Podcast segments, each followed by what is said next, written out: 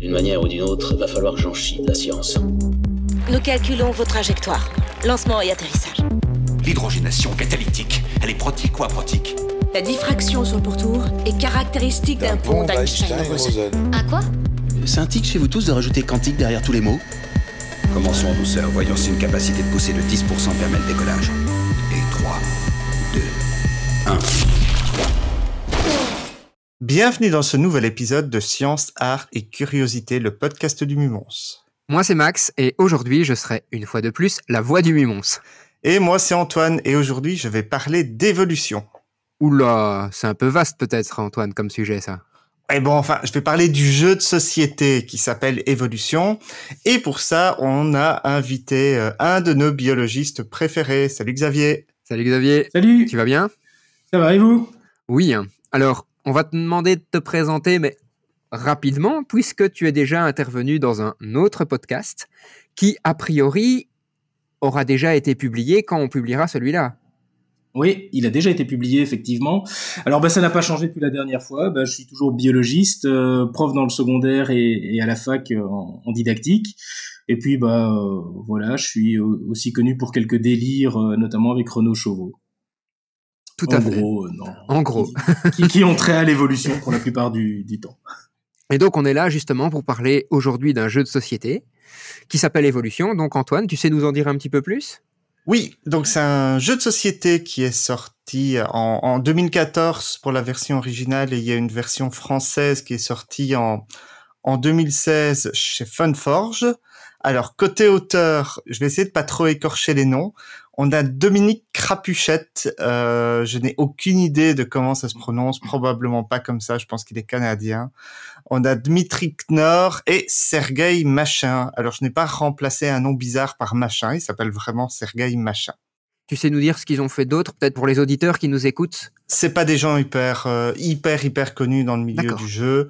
Enfin, ils ont fait quelques trucs, mais ils ont principalement bossé sur euh, sur Evolution et ce qui tourne autour. Alors au pinceau, on a euh, en particulier sur la la- l'édition que j'ai à la maison et elle reste euh, celle qui fait toujours la, la plupart des dessins. On a Catherine Hamilton. Alors j'insiste sur les dessins parce que c'est euh, c'est très spécial. C'est un dessin un petit peu style aquarelle qui est hyper coloré. La première fois que j'ai vu ça, bah du coup en, en 2016, j'ai un peu tiqué, j'ai fait oulala. Euh, quand j'en ai parlé avec euh, des- d'autres professionnels du jeu, on a dit mais ça va jamais se vendre. Et puis finalement, ben on s'y est fait, c'est plutôt pas mal et euh, ça a son charme un petit peu particulier. Tiens, petite parenthèse, justement, comme tu dis, ça va jamais se vendre, sans en fait même parler de la mécanique du jeu, mais juste du visuel. T'as beaucoup de retours sur euh, euh, des jeux qui ne se vendent pas parce que justement le visuel euh, est pas un visuel, je vais dire, euh, soit sexy, enfin sexy, on s'entend bien, hein, soit joli, soit de vendeur. euh.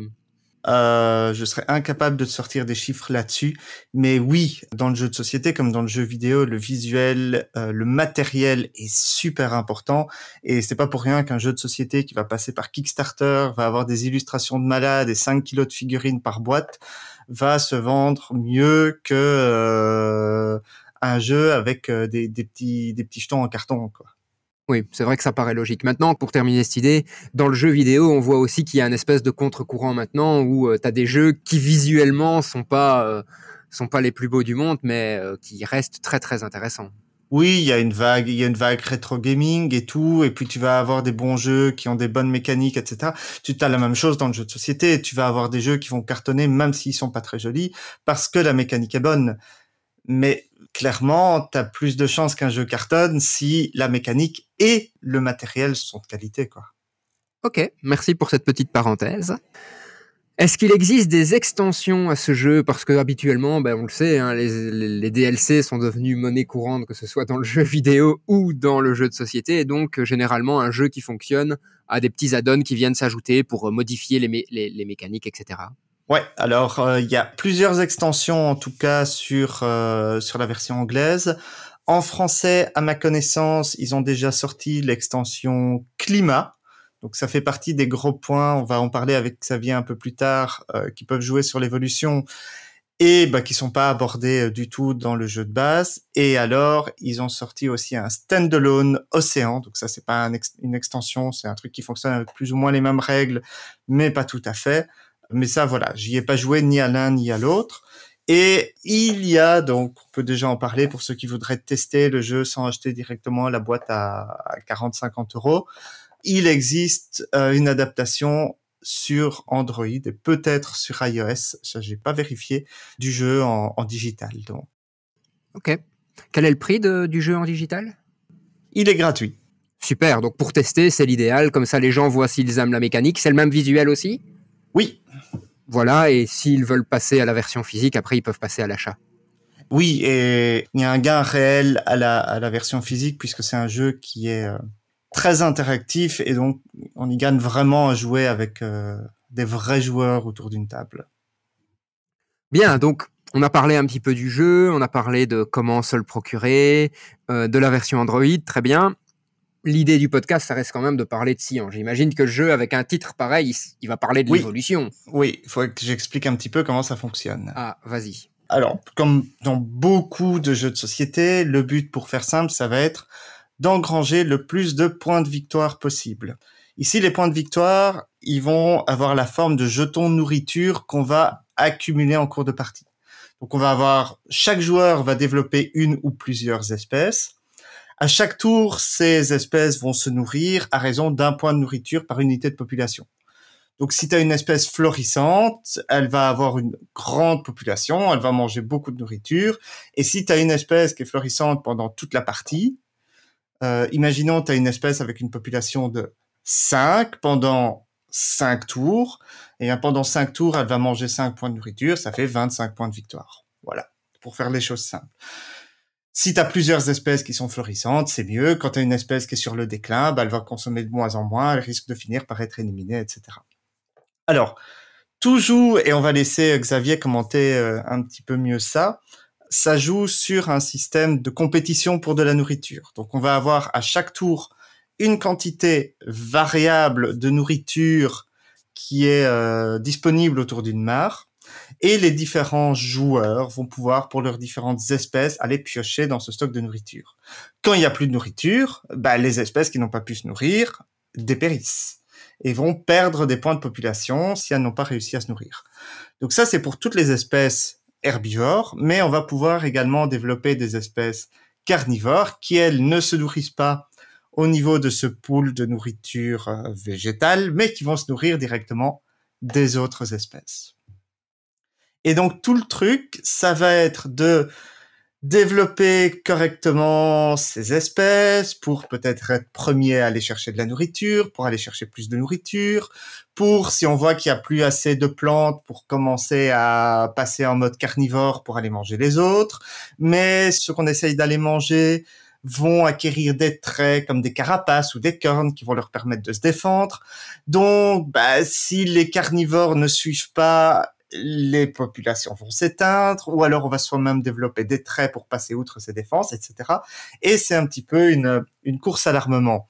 Alors, avant de passer la parole à Xavier, j'ai oublié, il y a un petit texte d'introduction dans le, le, livret de règles, petit texte d'introduction donc thématique au jeu.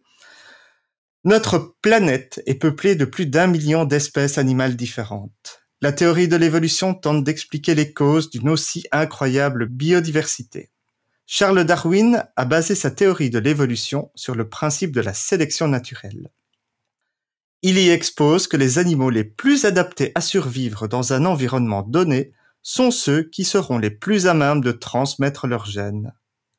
Au fil de milliers de générations qui se sont succédées, ce simple fait a conduit à la variété d'espèces que nous observons aujourd'hui sur notre belle planète. Voilà, je pense que j'ai suffisamment résumé les règles du jeu euh, pour donner une idée, plus le texte introductif. Je pense qu'il est temps de passer la, la, parole à Xavier pour commenter un petit peu tout ça et peut-être nous donner les généralités de l'évolution et ce que tu penses de ce petit texte d'introduction. Alors, pour faire simple, le jeu, je ne le connaissais pas du tout. Donc, j'ai découvert euh, notamment la version Android euh, dont tu m'as envoyé le lien il y a, il y a quelques jours. Et euh, bah, j'y ai passé quelques heures. Donc, ça veut dire que le, le jeu est, est, pas si incompréhensible que ça. Euh, et, et, finalement, il est assez sympa. Il est même très sympa. par rapport à l'évolution, euh, le point commun, évidemment, c'est que le, cadre du jeu, c'est bien le cadre de l'évolution tel qu'il a été décrit par Darwin au départ. Ça, on est, on est tout à fait d'accord.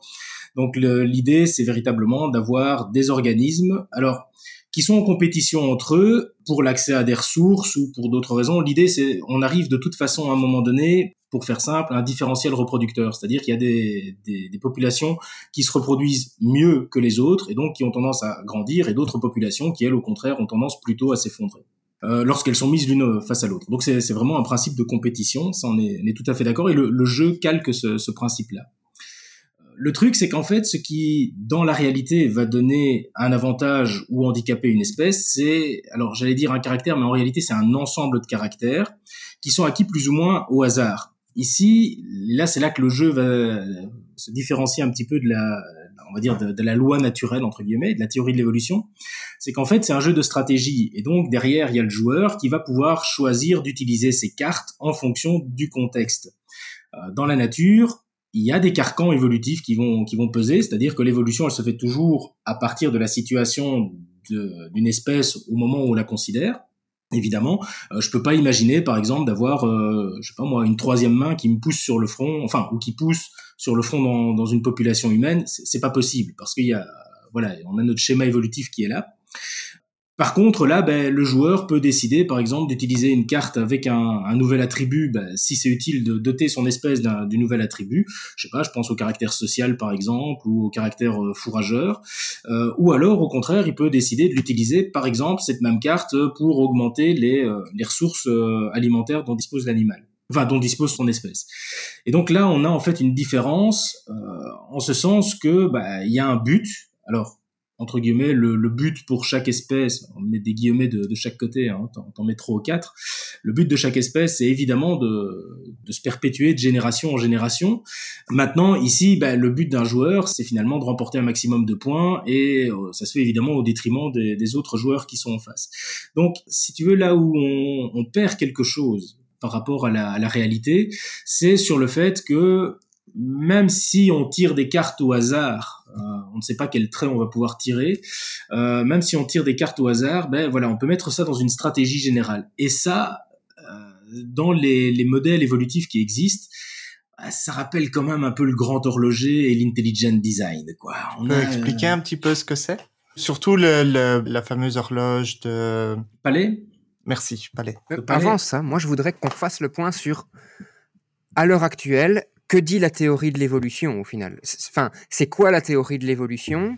Qu'est-ce qu'elle raconte? Est-ce qu'elle a évolué depuis qu'un certain Darwin l'a écrite? Et après, ce que je vous propose, c'est de parler du, du design et, et de l'horloge.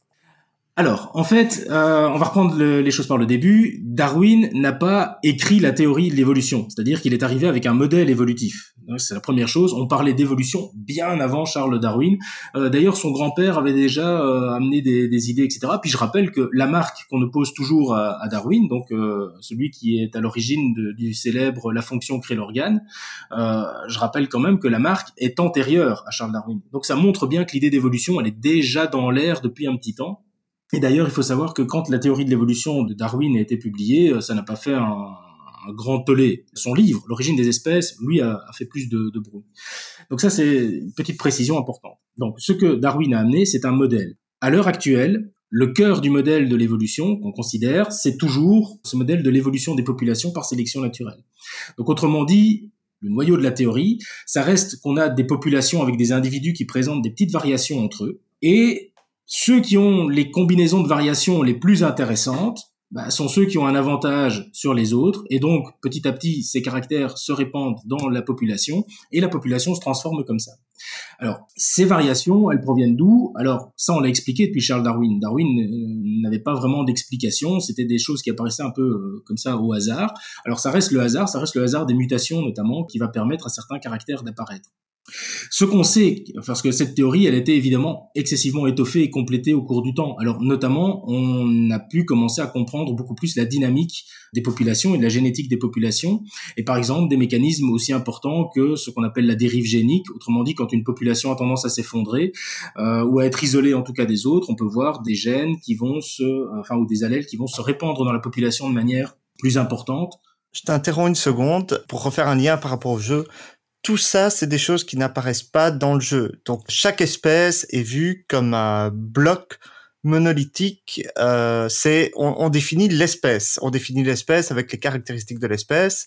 Si on définit que le, le chat est carnivore, tous les chats seront carnivores. Voilà, c'est tout. Mais non seulement tous les chats sont carnivores, mais en plus on s'en fout de savoir s'ils sont petits, s'ils sont gros. Enfin non, petits et gros, non, on s'en fout pas. Euh, mais, mais, ils sont tous gros ou ils sont tous petits. Voilà tu donnes une caractéristique, en tout cas si la, la règle du jeu, je suppose que c'est la, la, même sur le, le, jeu de plateau et sur, euh, sur le jeu Android. Euh, Ici, on ne travaille pas sur la diversité au sein d'une espèce. Au sein de l'espèce, exactement. Tu dotes ton espèce de caractère ou pas. C'est d'ailleurs assez marrant parce que euh, c'est une vision qui est assez fixiste de l'espèce. Oui. Oui. C'est-à-dire que l'espèce reste comme ça, elle est stable, puis il se passe quelque chose, c'est toi qui la dotes d'un nouveau caractère, et hop, ça y est, on passe à une espèce qui est plus compétitive ou moins compétitive dans le contexte donné. Le contexte donné, ça, ça calque bien le, ce, ce qui se trouve euh, de, dessus. Après, c'est vrai que tous les apports qu'il y a eu euh, en, en, matière de génétique des populations, etc., tout ça, bah, ça n'est pas calqué. Maintenant, c'est très difficile de le calquer. Il y a une autre chose qui est pas calquée dedans. Oui. C'est que ton milieu, finalement, pendant un tour de jeu, bah, ton milieu, il reste stable. Or, dans la réalité, les milieux ne sont pas stables. Alors, c'est pas stable pour diverses raisons. Et puis alors, ton milieu n'est pas, oui, pendant un tour de jeu, mais d'un tour de jeu à l'autre, ton milieu n'est pas stable. Oui, tu n'as pas tu quand même. Tu peux avoir des ressources en nourriture qui sont très très très variables. Les ressources en nourriture peuvent être variables. Par contre, tu n'as pas une modification brutale qui fait que, bah, par exemple, si tu es dans un milieu aquatique, ce milieu aquatique, bah, ça sèche ou euh, quelque chose comme ça. Non. Et paf, une météorite. Et c'est évidemment ça que je voulais arriver. Et paf, une météorite, comme il y a 65 millions d'années. Mais t'es pas obligé d'avoir une météorite. Tu peux imaginer d'autres phénomènes euh, qui vont prendre un tout petit peu plus de temps, mais euh, qui vont bien perturber ton, ton écosystème et le, le, mettre à mal. Euh, ça peut être du volcanisme pendant quelques milliers d'années. Ça peut être, ça peut être des événements comme ceux-là. Et alors à ce moment-là, ben, ce qu'on ce qu'on en sait, c'est que ça peut provoquer, alors dans quand, quand, ça prend une certaine ampleur à l'échelle de la planète, ben, ça prend à ce moment-là, ça provoque une crise d'extinction.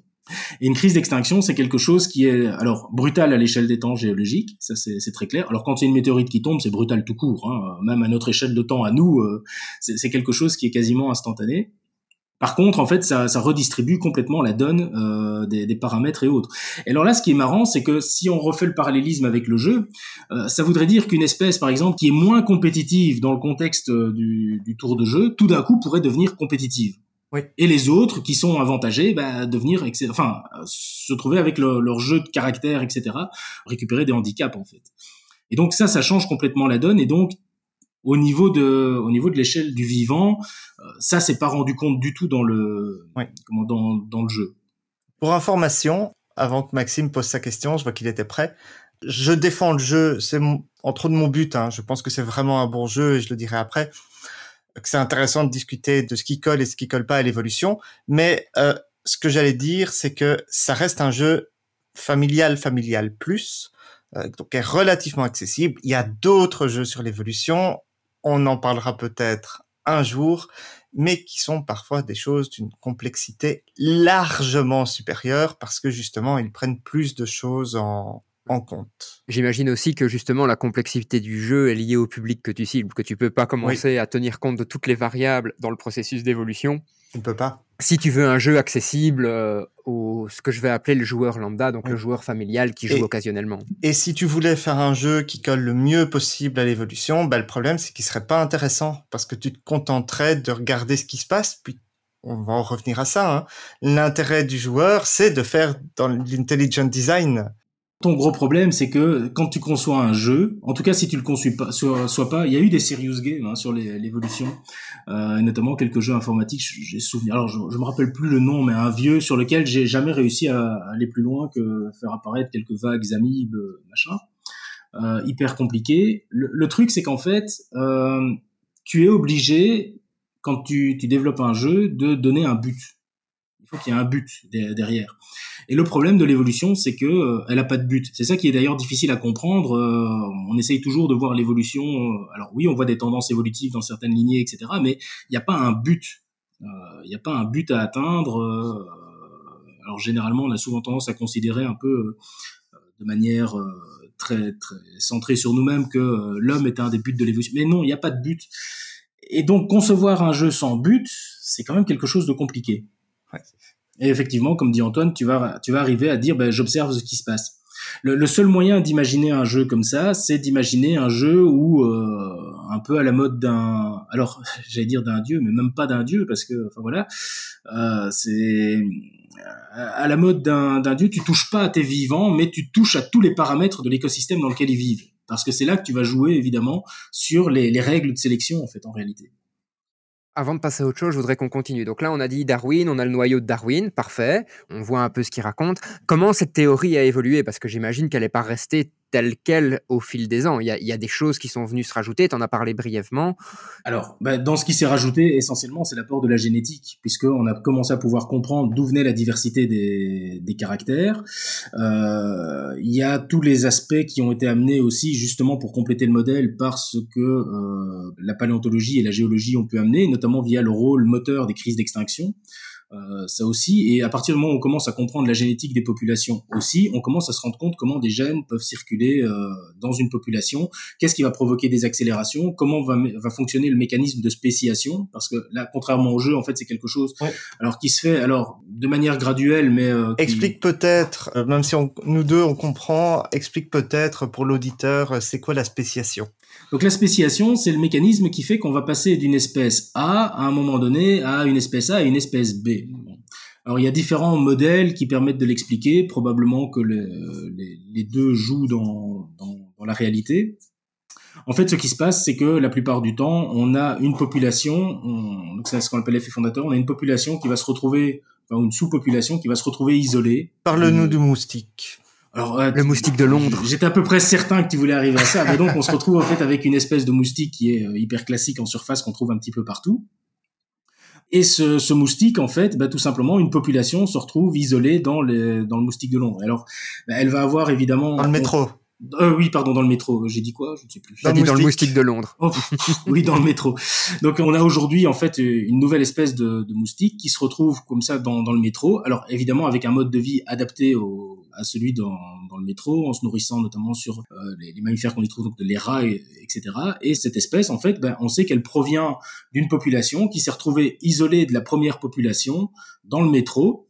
Et à partir du moment où il n'y a plus d'échange entre les deux, sous-populations, ben, on se retrouve avec en fait deux groupes qui vont suivre des destinées complètement différentes. Mais ça reste un moustique. Alors, je, vois l'allusion euh, à laquelle tu fais. Ça reste un moustique, oui, mais un moustique, un moustique, ça veut rien dire hein, pour le, le, biologiste. En fait, moustique, ça désigne un ensemble d'organismes qui ont des traits communs, qui représentent là-dedans quelques genres et quelques espèces quand même. Donc, autrement dit, le, le terme moustique, bah, c'est un terme qui englobe plusieurs espèces. Nous, on s'intéresse à l'espèce. On a une idée du temps que ça prend. Euh, je suis désolé, il y a Max qui est encore prêt à poser des questions. aucun, aucun souci, aucun souci. Bon, alors là, par exemple, les moustiques, c'était super rapide. Le temps que le mécanisme de spéciation prend, c'est est-ce qu'on C'est générationnel en fait. C'est en génération. Oui. Ça dépend du nombre de générations. Exactement, ça dépend de la vitesse de reproduction de l'espèce déjà, donc autrement dit du nombre de générations que tu vas pouvoir avoir et des conditions dans lesquelles elle se trouve, dans les conditions d'isolement dans lesquelles tu te trouves. Euh, en, sachant que bah, quand tu as un isolement qui se fait, une petite population, la dérive génique en plus peut jouer, mais la dérive génique, elle conduit aussi à un appauvrissement euh, de la diversité génétique et donc à éventuellement euh, un risque de disparition aussi d'espèces. Donc tout isolement ne va pas conduire forcément à, euh, à, l'évolution vers une nouvelle espèce. Hein.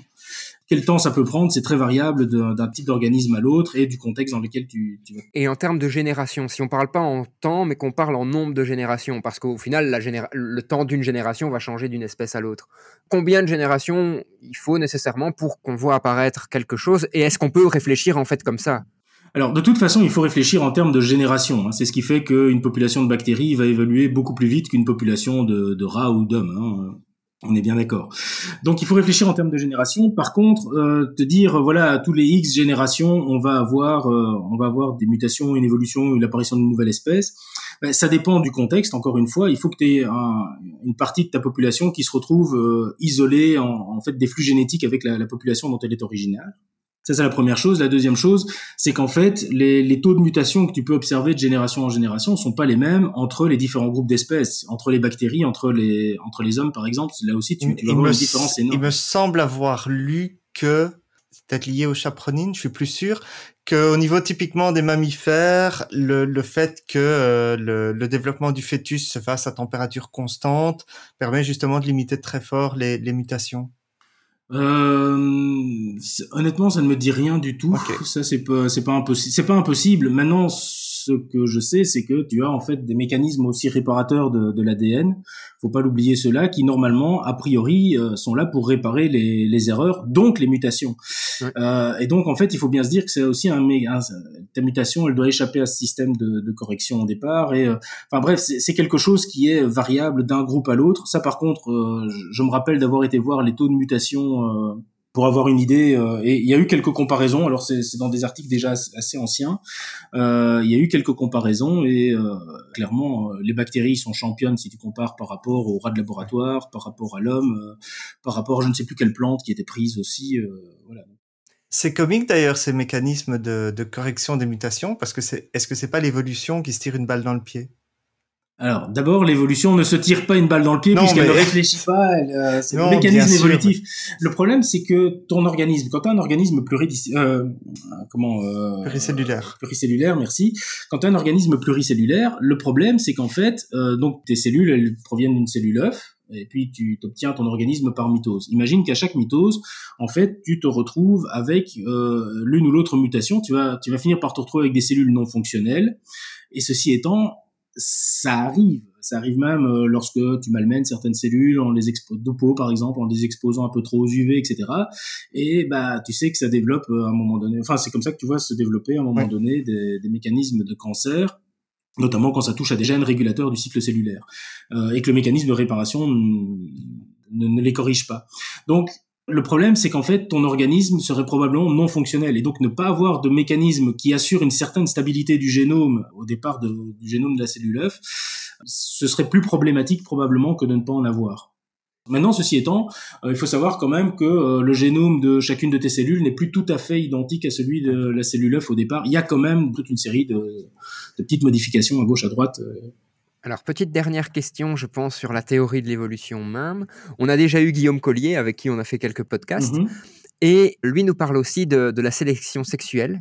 Ah. C'est-à-dire que les caractères, euh, je vais dire, euh, visuels, par exemple, pour certaines espèces, jouent pratiquement plus d'importance que, euh, les, je vais dire, les caractères d'adaptabilité au milieu. Et donc, voilà, comment on positionne l'un par rapport à l'autre, etc. Alors, c'est pas tellement plus important, ça, ça devient en fait un, un, caractère important. Alors évidemment, à partir du moment, c'est ce qu'on appelle la problématique du choix de la femelle en fait, puisque c'est souvent la femelle qui choisit. Alors l'exemple le plus le plus classique euh, qui est utilisé, c'est le pan avec euh, avec sa queue. Alors quand tu as la place du pan dans la chaîne alimentaire, te balader déguisé en bleu électrique avec des grandes plumes, etc. On va là, c'est se tirer une balle dans le pied. Là, on, là, on peut le dire. Là, c'est se faire tirer une balle dans le pied ou carrément dans la tronche. Euh, on, on, va être clair. Donc, e, effectivement, et ça, on sait que c'est une contrainte sexuelle. Donc, autrement dit, liée au choix de la femelle, qui d'ailleurs, elle, de manière assez paradoxale, est plutôt dans des couleurs ternes euh, et, et en fait, elle passe beaucoup plus inaperçue que le mâle dans son dans son environnement. En fait, le truc, c'est que donc ça, devient une contrainte de sélection. En fait, effectivement, les femelles ont tendance à choisir certains caractères plutôt que d'autres, et à cause de ça, bah, tu te retrouves avec des animaux qui peuvent avoir des, des caractéristiques assez euh, assez particulières. Parfois, c'est des caractéristiques comportementales d'ailleurs. Dans le cas du pan, j'ai déjà lu, entendu, etc., que entre guillemets, ce désavantage par rapport à son plumage, j'aime pas le terme l'obligeait, mais c'est un peu ça, le, contraignait à être un petit peu un warrior de l'autre côté s'il voulait réussir à survivre, quoi. Oui, en fait, il n'y a pas que ça. Il y a un moment donné, je veux dire, si le pan existe encore aujourd'hui, c'est parce que la contrainte que la femelle a mis dessus, il y avait moyen de toute façon de passer outre. C'est-à-dire que tu te retrouves avec forcément, à un moment donné, un genre d'équilibre qui est atteint entre les contraintes que le, milieu fait peser sur l'espèce, et puis les contraintes que la femelle, via la parade euh, sexuelle, va sélectionner, enfin les, caractéristiques que la, la, femelle va sélectionner. Donc tu vas arriver à un genre d'équilibre entre le tout. Et alors d'ailleurs, ça me permet de faire une petite parenthèse, et ça aussi c'est pas une petite différence par rapport au jeu. Par rapport au jeu, c'est évidemment un caractère ou un choix du joueur qui va décider euh, de l'avantage ou de l'inconvénient c'est aussi quelque chose qu'on a souvent tendance à avoir dans l'environnement, c'est essayer de chercher quel est le caractère qui est avantageux ou désavantageux. Alors, pour la petite anecdote d'ailleurs, euh, par exemple, le coup de la girafe, ça a toujours été vu comme un avantage euh, majeur pour pouvoir aller brouter des ressources alimentaires, des feuilles en l'occurrence, qui étaient inaccessibles aux autres on en reparle en deux secondes. Mais en fait, en réalité, ça c'est notre manière de raisonner, où on cherche toujours une cause, une conséquence. Euh, le truc, c'est qu'en fait, en réalité, une espèce n'est pas sélectionnée, enfin, ou un individu n'est pas sélectionné dans sa population sur base d'un caractère ou d'un autre caractère. C'est pas un gène, c'est pas un caractère qui est sélectionné, c'est un génome, donc autrement dit un ensemble de caractères. Et donc le fait que le caractère des plumes du pan et de la, couleur du pan, euh, enfin ces caractères-là qui sont sélectionnés par la femelle, soient désavantageux pour lui, peut très bien être contrebalancé par d'autres, qui fait que finalement, bah, il arrive à se maintenir dans son milieu. Je reviens à la, girafe. On suspecte depuis un, petit temps, alors je ne sais pas si c'est tranché exactement ou pas, mais en tout cas on suspecte quand même que dans le cas de la girafe, l'origine du long cou puisse aussi être un problème de sélection sexuelle. Ok. D'accord. D'accord. J'ai dit on suspecte. Oui, ouais, tout à fait. C'est les mâles avec la plus longue qui avaient un avantage. Oh, c'était la petite blague graveleuse d'Antoine. tu, nous as pas habitué à ça à travers les autres podcasts, Antoine. Ah non, désolé, on peut la couper si tu veux. non, on n'est pas obligé de la couper, loin de là. Enfin, voilà, ça au moins c'est fait.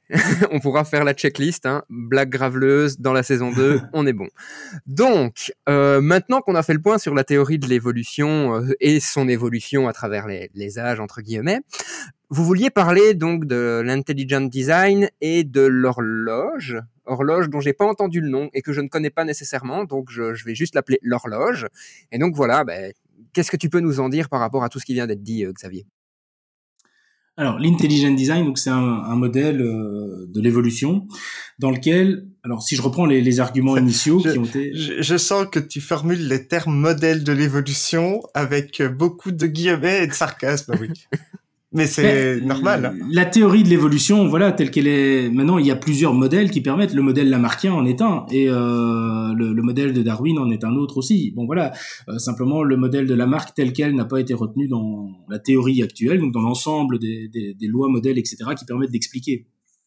L'intelligent design, si tu veux, en gros, c'est Palais qui l'a au départ euh, formulé comme ça, en se disant, bah tiens, quand on regarde bien les choses dans la nature, tout tombe toujours juste, quoi. Hein, euh, D'ailleurs, c'est clair, nous sommes trois à porter des lunettes ici autour du micro. Oui, exactement. Et, euh, oui, j'ai un autre exemple aussi qui montre que ça tombe juste. C'est quand tu fais euh, glisser ton un morceau de viande, par exemple, vers l'estomac. Parfois, il y en a un qui a la bonne idée de venir mal s'aiguiller. Et s'il n'y a pas quelqu'un qui est là pour te faire la manœuvre d'Emlich immédiatement, ben voilà, ce qui ferait dire que s'il y a un dieu qui a construit ça, il est peut-être génial, mais c'est un mauvais plombier. et donc, globalement, Palais, il se trouve que finalement tout tombe très très bien dans, dans la nature. Euh, finalement, euh, il y a des antilopes pour que le lion puisse manger, et puis euh, il y aura des il y aura des décomposeurs pour le, le, lion quand il mourra, et, et les antilopes elles ont de l'herbe, etc. Enfin bref, donc tout tourne tellement bien que, or c'est tellement compliqué qu'en fait, Palais prend l'image d'une montre en disant ben voilà, quand on ouvre une montre, c'est quelque chose qui est excessivement compliqué, mais qui finit par donner l'heure. Le problème, c'est que tu peux pas imaginer que le hasard seul puisse arriver à, construire ta montre. Et donc, en fait, l'idée de l'idée de Palais, c'est de dire, ok, ben donc ça veut dire que quelque part, il doit y avoir un grand horloger quelque part qui a construit cette montre, et donc, par analogie, il y a, quelque part un plan général de l'univers. Alors, Palais était un religieux, faut le, faut le préciser quand même. Et donc lui, évidemment, ben, il, voit la, main de, Dieu derrière ce, ce grand schéma. Bon, euh, c'est une des premières formulations de l'intelligent design. Après, il y a différents courants, il y a différentes manières de penser, etc. dedans, mais l'intelligent design, en gros, l'idée c'est ça, c'est d'arriver à dire euh, l'évolution suit un plan préétabli, un genre de schéma, et donc quelque part, c'est euh, on, réduit la part de hasard. C'est quelque chose qu'on comprend pas, mais ça fait partie d'un schéma. Voilà. C'est ça, c'est ça l'idée qui se cache derrière. Et euh, en ça, c'est vrai que le, le jeu, euh, quand j'en ai discuté avec Antoine, c'est pour ça que je lui disais, je l'utiliserai pas en tout cas pour faire découvrir l'évolution à des élèves, ben, il amène quand même l'idée de cause-conséquence et de, de, projet derrière. Or, il n'y a pas de projet en fait. Et comme tu le disais aussi, il, voit l'espèce comme un bloc uniforme avec tout le monde les mêmes caractéristiques, alors que justement la théorie de l'évolution fait en sorte que les espèces évoluent différemment. Euh, au sein d'une espèce, les individus peuvent évoluer différemment. Oui, c'est ça. Le, cadre général, il est respecté hein, de l'évolution. Et euh, le, truc, c'est qu'en fait, on mise beaucoup plus sur la, compétition. À moins justement que Maxime ait encore une question spécifiquement autour de l'évolution. Non, j'ai fait le tour. Bah, j'ai justement en profité pour une transition. C'est que bah, j'ai donné un peu cours euh, de biologie en secondaire aussi. Et j'ai donné entre autres euh, la partie euh, écologie en troisième secondaire. Et j'ai justement l'impression que ce jeu serait peut-être aussi intéressant, si pas plus intéressant, pour parler d'écologie et de relations interespèces que pour parler d'évolution. Je sais pas ton point de vue là-dessus, Xavier. Et en fait, bah justement, je voudrais parler un petit peu des, des traits qui sont un des moteurs du, euh, du jeu. Ben, tes traits, en fait, c'est l'adaptation en fait qui se cache derrière. C'est l'adaptation au milieu. Et sachant que c'est le milieu qui va sélectionner, euh, qui va jouer le rôle de sélectionneur euh, des, des, génomes, donc des, des, des caractéristiques d'une population donnée, d'une espèce donnée, euh, à partir de là, ben, forcément que euh, il y a un lien avec le milieu et le fonctionnement de le fonctionnement de, de l'écosystème. Donc même si en, en, classe on a l'impression dans, dans, les chapitres etc que les chapitres sont, sont, séparés les uns des autres en fait en réalité c'est quelque chose qui fait partie d'un tout Tes organismes ils évoluent en étant dans un milieu Bien donné sûr. Et donc clairement les, les, relations entre espèces et la compétition qui est, qui est mise enfin sur laquelle on mise ici bah, clairement, c'est une, une, compétition de type alimentaire. Ça rentre tout à fait dans les problèmes d'adaptation et de, de, compétition entre individus, et donc les relations entre espèces euh, et environnement. Et, et au sein d'un milieu, oui, c'est ça, et l'environnement.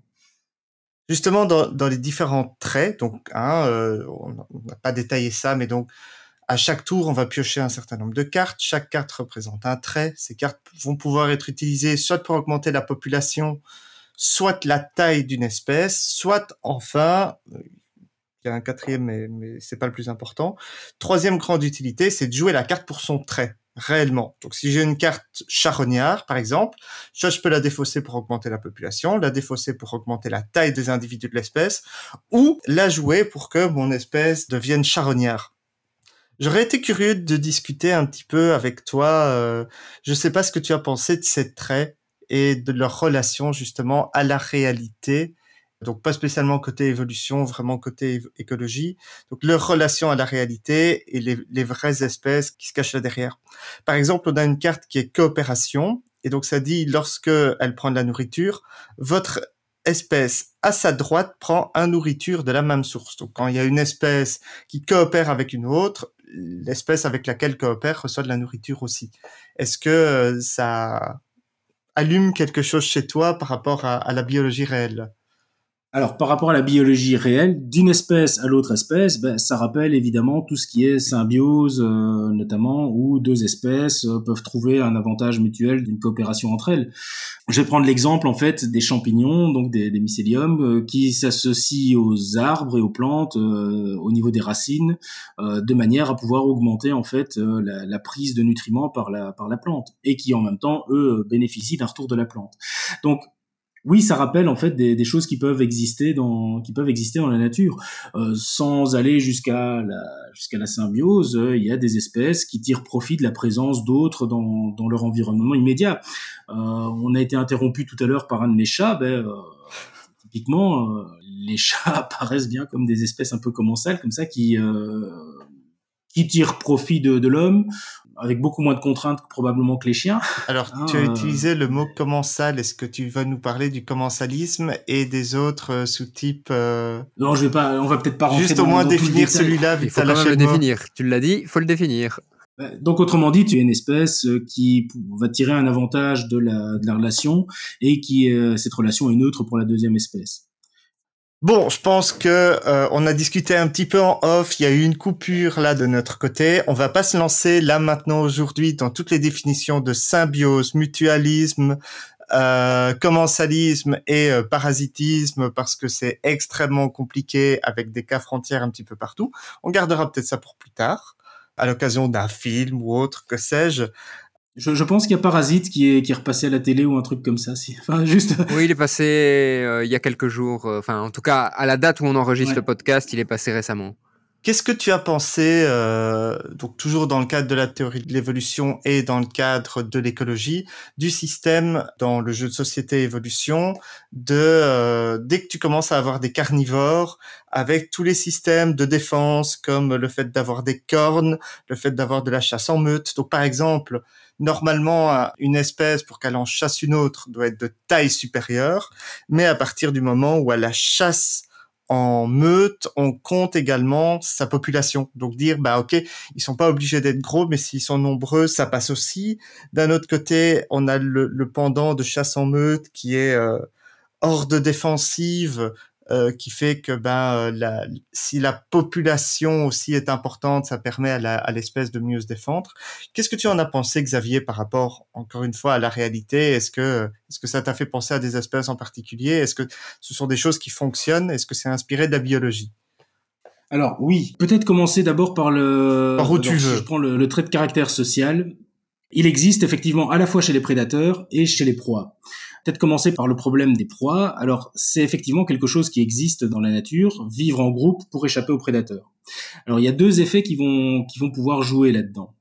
Tu as euh, l'effet de groupe purement statistique. Alors, il faut pas oublier qu'il euh, n'y a pas un plan général de tout ça, il n'y a pas une stratégie de bataille des espèces. Le truc, c'est qu'en fait, si tu, euh, si tu prends une espèce sociale, qui subit la prédation d'autres groupes.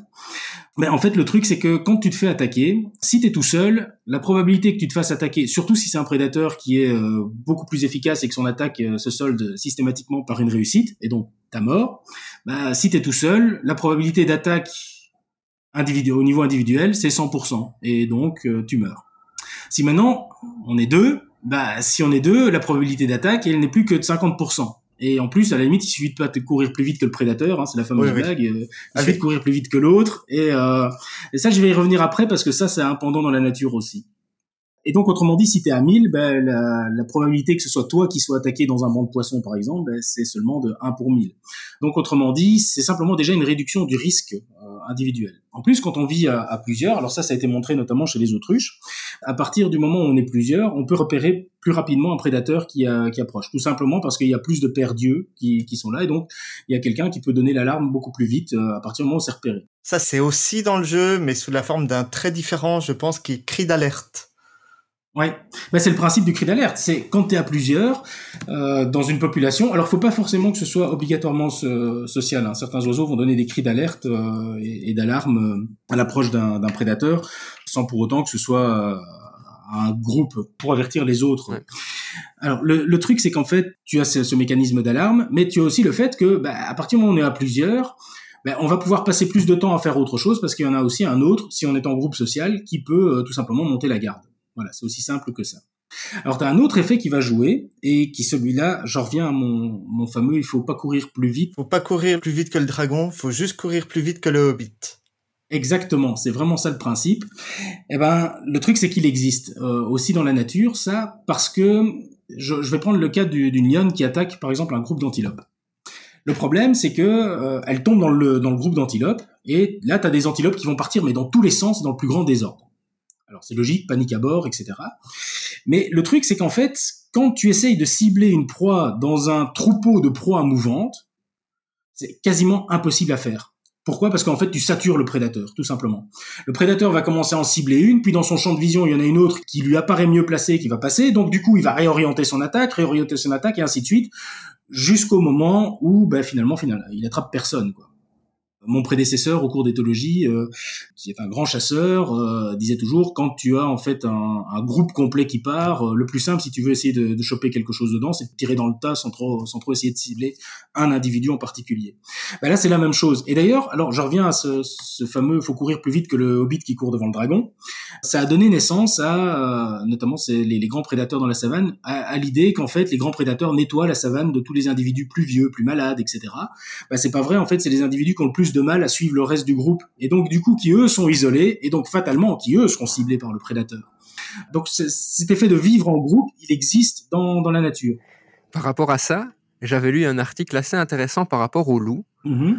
Les individus les plus malades et les plus vieux étaient placés devant le groupe, devant la meute. Mm-hmm pour justement, entre guillemets, servir de bouclier et de, de chair à canon, en, en gros. C'est-à-dire que c'est les premiers que tu sacrifies pour que la meute puisse... Euh... Puisse se répartir. Ouais, mais il euh, y a, y a ça, tu rentres dans les, les stratégies que, que, peuvent avoir les espèces. Tu as euh, un type de stratégie comme ça aussi euh, pour attirer... Alors, si mon souvenir est bon, c'est chez les oies sauvages.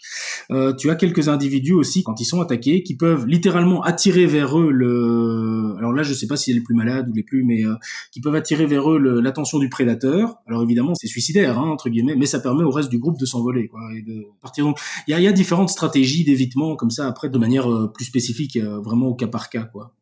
Euh, sur les prédateurs, on connaît quelques prédateurs comme une buse américaine, si mon souvenir est, bon, qui chassent aussi en groupe. Et là, ce qu'on voit, c'est qu'en fait, l'efficacité de la chasse est plus grande. Alors, il peut y avoir plusieurs euh, raisons. En l'occurrence, ici, c'est repérer les, proies. Donc, elles s'attaquent à des rongeurs qu'elles peuvent trouver, euh, des, lapins, etc. Et donc, elles vont s'attaquer à, ce qu'elles peuvent trouver. Mais quand on est à plusieurs, bah, ce qui est l'avantage de la proie, de pouvoir euh, avoir plusieurs paires d'yeux pour, repérer le prédateur, ça marche aussi côté prédateur, avoir plusieurs paires pour trouver la proie. Euh, alors il y a toujours le problème aussi de pouvoir, euh, il faut maîtriser sa, sa, proie. Je veux dire par là, euh, imaginez-vous les premiers hommes qui n'avaient pas de fusil, devoir choper un mammouth. pour maîtriser la proie, il n'y a pas d'avance, il faut être à la moitié d'un village pour y aller. Quoi le, le, principe reste, reste le même. Alors l'autre avantage aussi qu'il y a euh, à chasser en groupe, c'est qu'on peut avoir des stratégies élaborées. Euh, quand on regarde bien dans chez, certains félins, les, chez, les lions, on peut avoir des stratégies de chasse littéralement avec un ou deux individus euh, qui peuvent amener à rabattre une partie du troupeau. Euh, vers un individu planqué et, lui tomber dessus à un moment donné. Donc le fait de vivre en groupe permet de développer des, stratégies qu'on n'aurait pas sinon. Alors, revenons peut-être un petit peu au, au, jeu de société. On a, on a pas mal parlé science là. Antoine, ce jeu de société, tu le conseillerais à qui? Dans quel contexte Pourquoi Qu'est-ce que toi, tu as aimé dans le jeu de société aussi hein Comme tu l'as dit, ça a l'air d'être un jeu que tu aimes beaucoup, en tout cas pas mal. Pas beaucoup, pas mal. Mais je vais expliquer tout de suite pourquoi. Voilà. Alors, j'ai dit tout à l'heure, c'est un jeu que j'appellerais familial plus.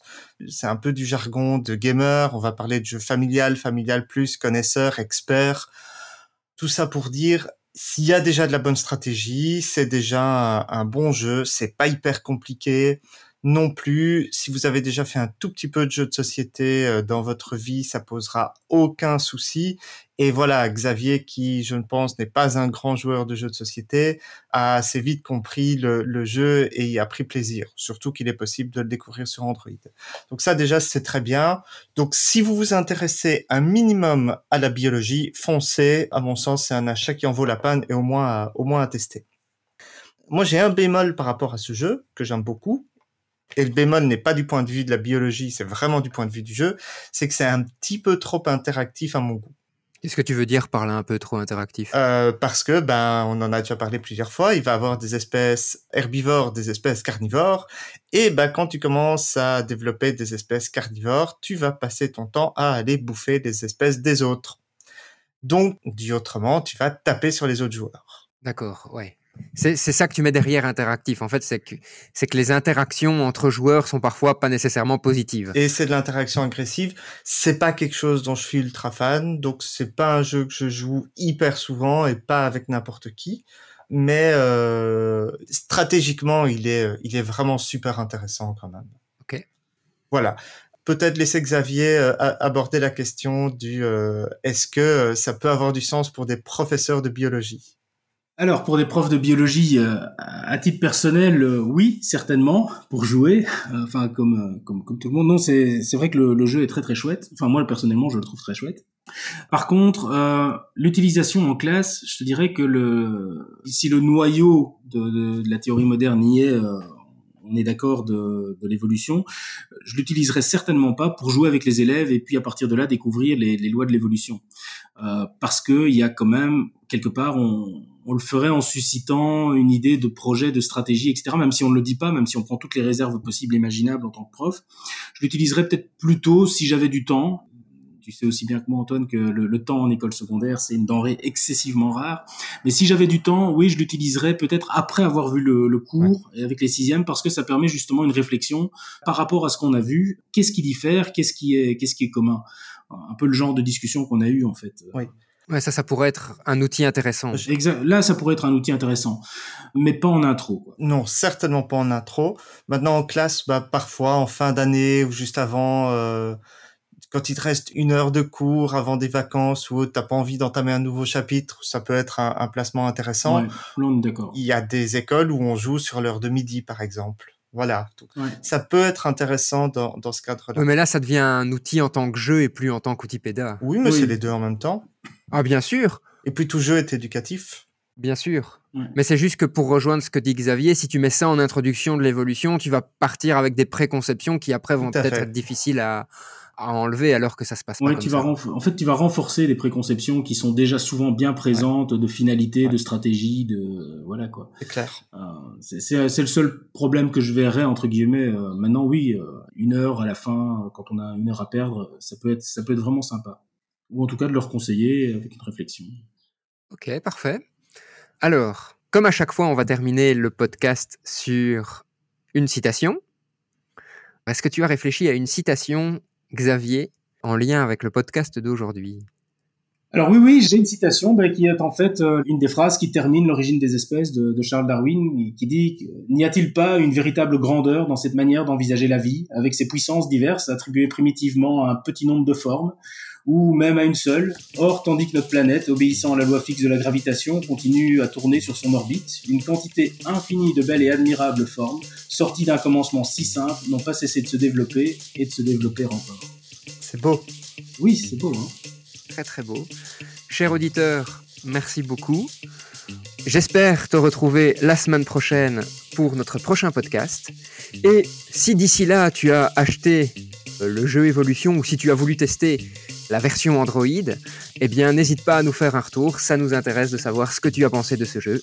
Bonne journée à toi et à très bientôt. Au revoir. Au revoir Tu viens d'écouter un épisode du podcast du Mumons. Si cet épisode t'a plu, deviens notre ambassadeur et fais-le découvrir autour de toi. Si tu as des idées de sujets ou que tu souhaites enregistrer un épisode avec nous, surtout n'hésite pas à nous contacter. Rendez-vous sur mumons.be ou sur la page Facebook du Mumons.